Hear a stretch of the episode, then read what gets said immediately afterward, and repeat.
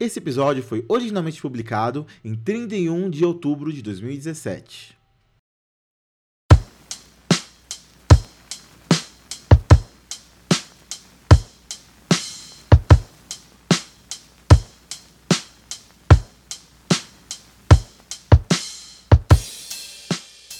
Olá, meu nome é Lucas Fouier e bem-vindos ao Terapeuta.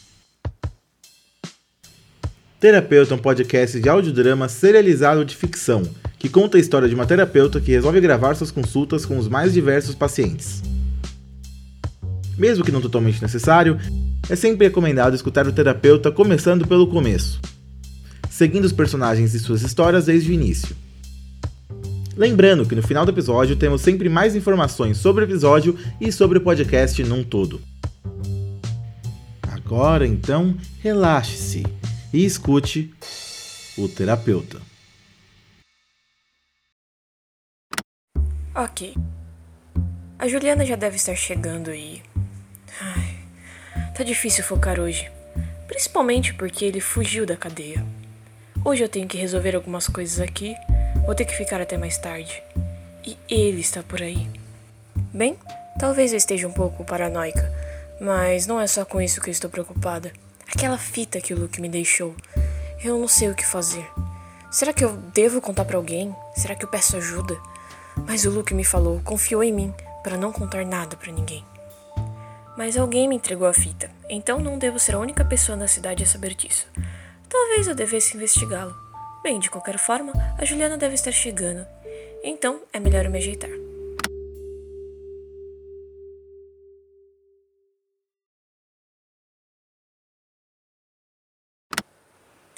Olá, Juliana, como vai? Vai bem. Você não parece tão certa disso. É, a minha ansiedade. Às vezes parece que passou, que eu finalmente tô bem. Que eu não sinto mais nada de errado, tudo perfeito. E aí, bum! Eu fico mal de novo. Parece que eu nunca vou estar bem. Juliana, isso aqui é um processo. Nada acontece de uma hora para outra. Sim, algumas coisas passam mais rápido e outras passam por um processo mais demorado. A ansiedade é desse segundo tipo. Mas, como já disse um grande sábio sufi, isso também passará. E como já disse Renato Russo, tudo passa, tudo passará. É metal contra as nuvens, né? Sim, hum, mas então, o que anda te afligindo? Bem, você ouviu sobre a fuga, né? do Oscar.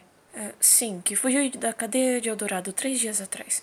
Eldorado é a cidade vizinha, certo? Certo. Ele matou quatro pessoas, se eu não me engano. Três. Três pessoas. Fique calma, Juliana. Só tente ficar em casa se puder. Lá não tem perigo. E além do mais, ele não iria querer nada com você. As três pessoas que ele assassinou tinham alguma relação com ele. A irmã, uma colega de trabalho. Eu. Eu não sei muito sobre ele, mas eu tenho medo, principalmente ontem à noite que. Hum, o que teve ontem à noite? Bem, já era de noite e meus pais tinham saído. Eu tava sozinha. E eu tava no meu quarto lendo. De repente eu ouvi um barulho, de leve, vindo lá da sala. Eu resolvi ignorar, mas o barulho voltou. E eu fiquei com medo, mas eu fui olhar mesmo assim. Eu peguei uma barra de metal que tinha no meu quarto, de um armário que meu pai ainda não montou, e fui lentamente até a sala. Quando eu cheguei lá, o barulho parou. E então eu ouvi um barulho um pouquinho mais fraco vindo da janela da cozinha. Eu fui olhar e eu percebi que era só o vento. Percebi que a janela da sala estava aberta. Não escancarada, mas aberta. Eu não sabia se ela já estava aberta antes, mas algo me dizia que não. Então eu fechei a janela e antes que eu pudesse fazer qualquer outra coisa, a luz acabou. De repente eu tive um frio na espinha, sabe? Um medo colossal.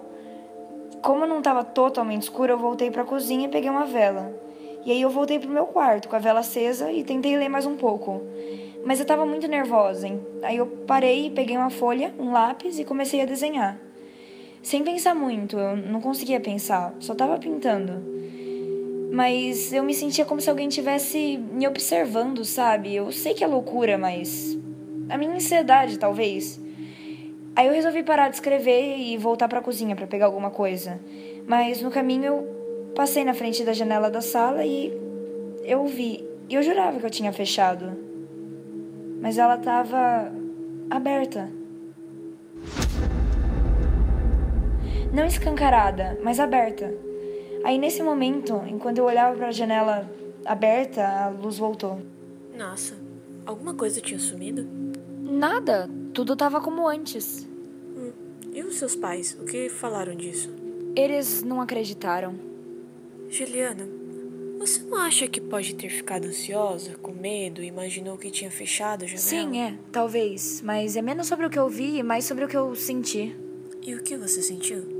Que alguém tava me vendo, que alguma coisa tava errada. Mas pode ser só impressão, não é nada concreto. Bem, sentimentos às vezes são informações rápidas demais para a mente consciente entender, mas que o subconsciente pega. Hum.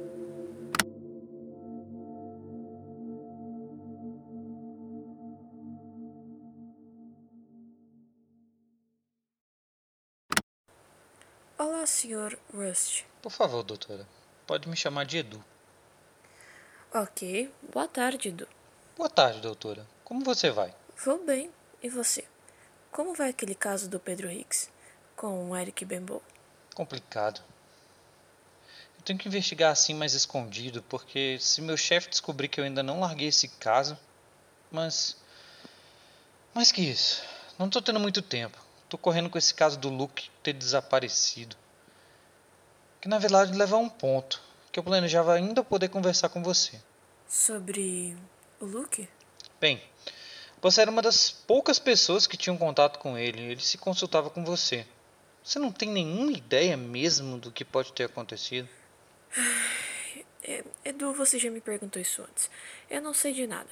E mesmo que eu soubesse algo, como terapeuta dele, eu não poderia revelar.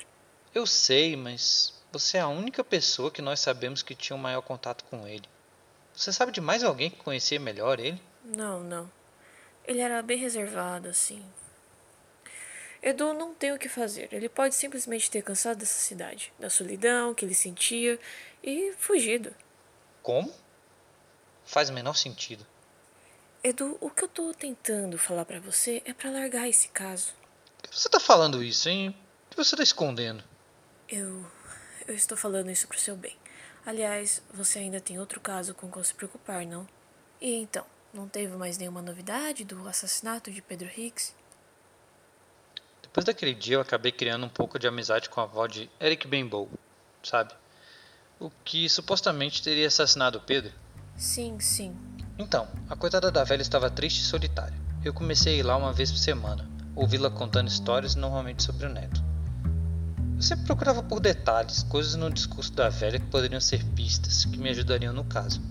Mas tudo que eu conseguia eram histórias sobre tal Eric, que cada vez me fazia ter mais certeza que ele não tinha nada a ver com o assassinato de Pedro.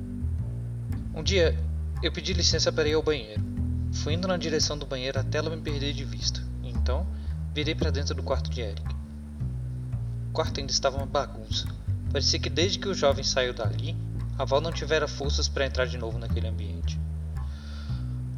Eu dei uma revistada no quarto, silenciosamente, para a avó não me ouvir, mas encontrei nada suspeito.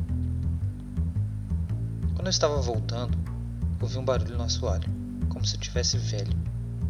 Abaixei e apertei a madeira, só para perceber que estava meio solto. Eu puxei e descobri um compartimento secreto no chão. Dentro tinha um celular do tipo mais antigo. De repente escutei a velha vindo. Guardei o celular e fechei o compartimento. Pedi desculpas e falei para ela que eu parei ali, na volta do banheiro, e acabei ficando curioso. Ela deixou cair uma lágrima e me mandou sair da casa dela. E o que tinha no celular? Não tinha nenhuma foto, nenhum contato, ligação. Mas tinham mensagens. Ele conversava com alguém. Não tinha o um nome, mas era alguém com quem ele combinava de se encontrar. Resolvi ir em um dos endereços que eles tinham combinado de se encontrar alguns dias antes do assassinato. Era do lado de uma loja, numa área mais obscura da cidade. Eu revistei tudo por lá, mas não achei nada. Para minha sorte, a loja tinha um sistema de segurança, uma câmera, por causa dos assaltos naquela região. Com duas notas de 20, convenci o dono a me deixar olhar a gravação. Tinham dois homens no vídeo. Não era uma boa câmera, então não dava para ver direito, mas eu reconheci um deles. Era o Eric. O outro estava com um capuz que cobria boa parte do rosto. Ele entregou uma caixa pro Eric e quando ele abriu, tinha uma arma. O homem misterioso acenou com a cabeça e saiu. Mas eu consegui ver o carro dele. Um Ford K, prata, simples. Já era alguma coisa, mas não era suficiente. Mas aí que eu lembrei. A rua do lado também tinha uma câmera. O problema é que para conseguir as imagens daquela câmera eu precisava de autorização dos meus superiores. Isso significaria contar que eu ainda estou investigando esse caso. E você acha que não vale a pena? Bom, eles até podem entender, mas não agora. A polícia da cidade está numa grande correria com esse negócio do sumiço do Luke. E a fuga de Oscar da prisão de Eldorado. Era outra coisa que eu precisava conversar com você. Comigo? Sim, doutora, você sabe por quê. Ele chegou a se consultar com você pouco antes do último assassinato dele. Não constava em seus relatórios e ele nunca falou nada sobre você, mas eu sei. Eu já vi ele saindo daqui. Eu não sei do que você está falando. Doutora, eu só tô falando para você tomar cuidado. Você sabe quem foi a última vítima dele, não sabe? Uma antiga terapeuta. Exato.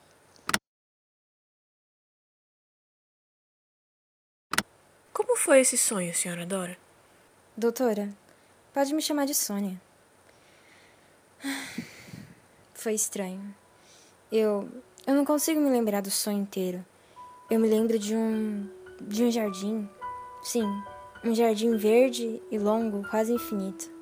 Não, quase não. Ele era infinito. Hum, interessante. E o que tinha lá? Bem, tinha. tinha. Eu não consigo lembrar. Tudo bem, é normal. Mas eu me lembro que tinha algo. Algo importante. Algo que eu precisava falar. Bem, se você esqueceu, talvez não seja assim tão importante, não? Talvez. Mas na verdade eu não ando conseguindo me lembrar direito dos meus sonhos. Como se algo estivesse interferindo, sabe? Bem, algumas coisas atrapalham para lembrar dos sonhos e. Não, não, não teve nada das coisas que costumam atrapalhar, sabe? Eu tentei de tudo para lembrar dos meus sonhos, mas fica cada vez mais difícil. Ok, vamos tentar lembrar de mais algum sonho. Tá. Hum... É... Ah, eu tava numa caverna. Uma caverna bem escura, no meio do mato. Mas tinha uma luz. Sim, tinha uma luz lá colorida. Eu ouvi uma voz, mas não conseguia reconhecer quem que estava falando. E ele falava alguma coisa importante. O quê? Eu não consigo lembrar. E tinha mais alguma coisa lá. O quê? Um ovo. Um ovo? É, não sei porquê. É, ok. E você se lembra de mais alguma coisa? Eu. Não. Não lembro. Ah, Desculpa. não, normal. Vamos lá. O que pode estar te fazendo esquecer os sonhos? Eu não sei. Eu venho tentando de tudo e não tem nada me irritando nem nada. Eu tô bem. Mas meus sonhos, não sei. Eu sinto como se algo estivesse tentando me impedir de lembrar. Sei lá. Doutora, você costuma lembrar de seus sonhos? Hã? Ah, Desculpe, Sônia. Tanta coisa acontecendo nesses tempos, nem consigo dormir direito.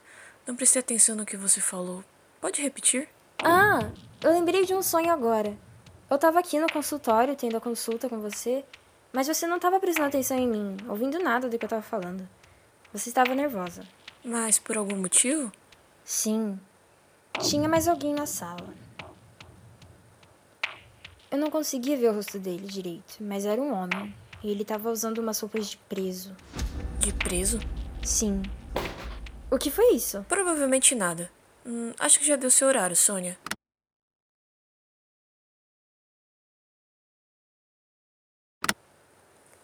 Já está escuro aqui. Tô finalmente terminando de organizar algumas coisas e finalmente vou embora. Essa escuridão me deixa preocupada, mas tenho que terminar de arrumar essas coisas. Eu. Olá, Oscar. Olá, doutora. Posso me sentar?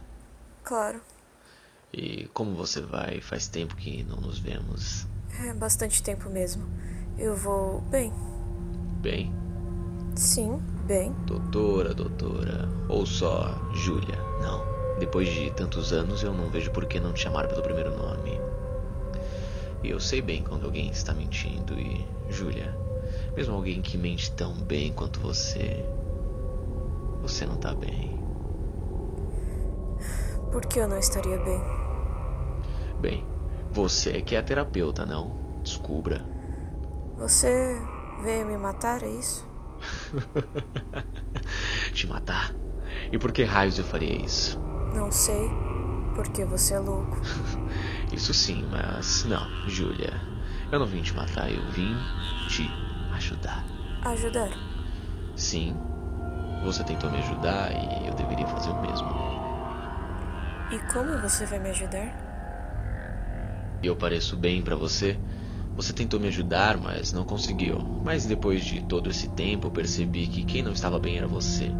Você tentou me ajudar, mas não pode ajudar alguém quando você mesma não está bem. Olha, por exemplo, aquela menina, Juliana. Ela continua ansiosa, mesmo com sua ajuda. Eu entrei no apartamento dela e vi. Pera, você fez o quê?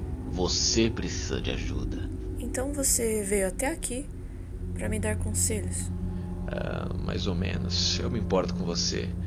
Na cadeia se ouvem várias coisas e tem uma organização que aparenta não gostar muito de você e nem de um cara chamado Gabi. Como? Qual o nome? Ah, eu não posso falar muito mais do que isso, mas eles são perigosos. Ah, e o que mais importa é o que eu te falei antes. Acho que a organização importa mais. Júlia, me ouça. Cuide de si mesma. Ok. Mas você fugiu então só para falar comigo? Na verdade, não. Mas eu resolvi dar uma passada aqui porque sinto saudades e. É claro, eu precisava vir falar com você. Ah, Mas bem, agora eu tenho que ir porque eu tenho que matar alguém. Oi? Brincadeira. Eu vou só procurar algum lugar legal pra fugir. Quem sabe Havaí, né? Até mais, Júlia. Até, Oscar. Obrigado por escutar o Terapeuta. Terapeuta é escrito por Lucas Fouier e produzido por Lucas Fouier com Júlia Brasolin. A voz da terapeuta é de Júlia Brasolin. Esse episódio fez parte do Mês do Medo, uma iniciativa de vários podcasts de lançar histórias com elementos de suspense e terror por todo outubro. Esse episódio também tem as vozes de Juliana Almeida, Eduardo Parente, Lara M e Ariel Novaes. Não esqueçam de nos seguir nas nossas redes sociais. No Twitter, em arroba terapeuta cast e no Instagram, em terapeuta podcast. Visite nosso site, terapeutapodcast.com.br. Novamente, terapeutapodcast.com.br. E mais uma vez, muito obrigado por escutar.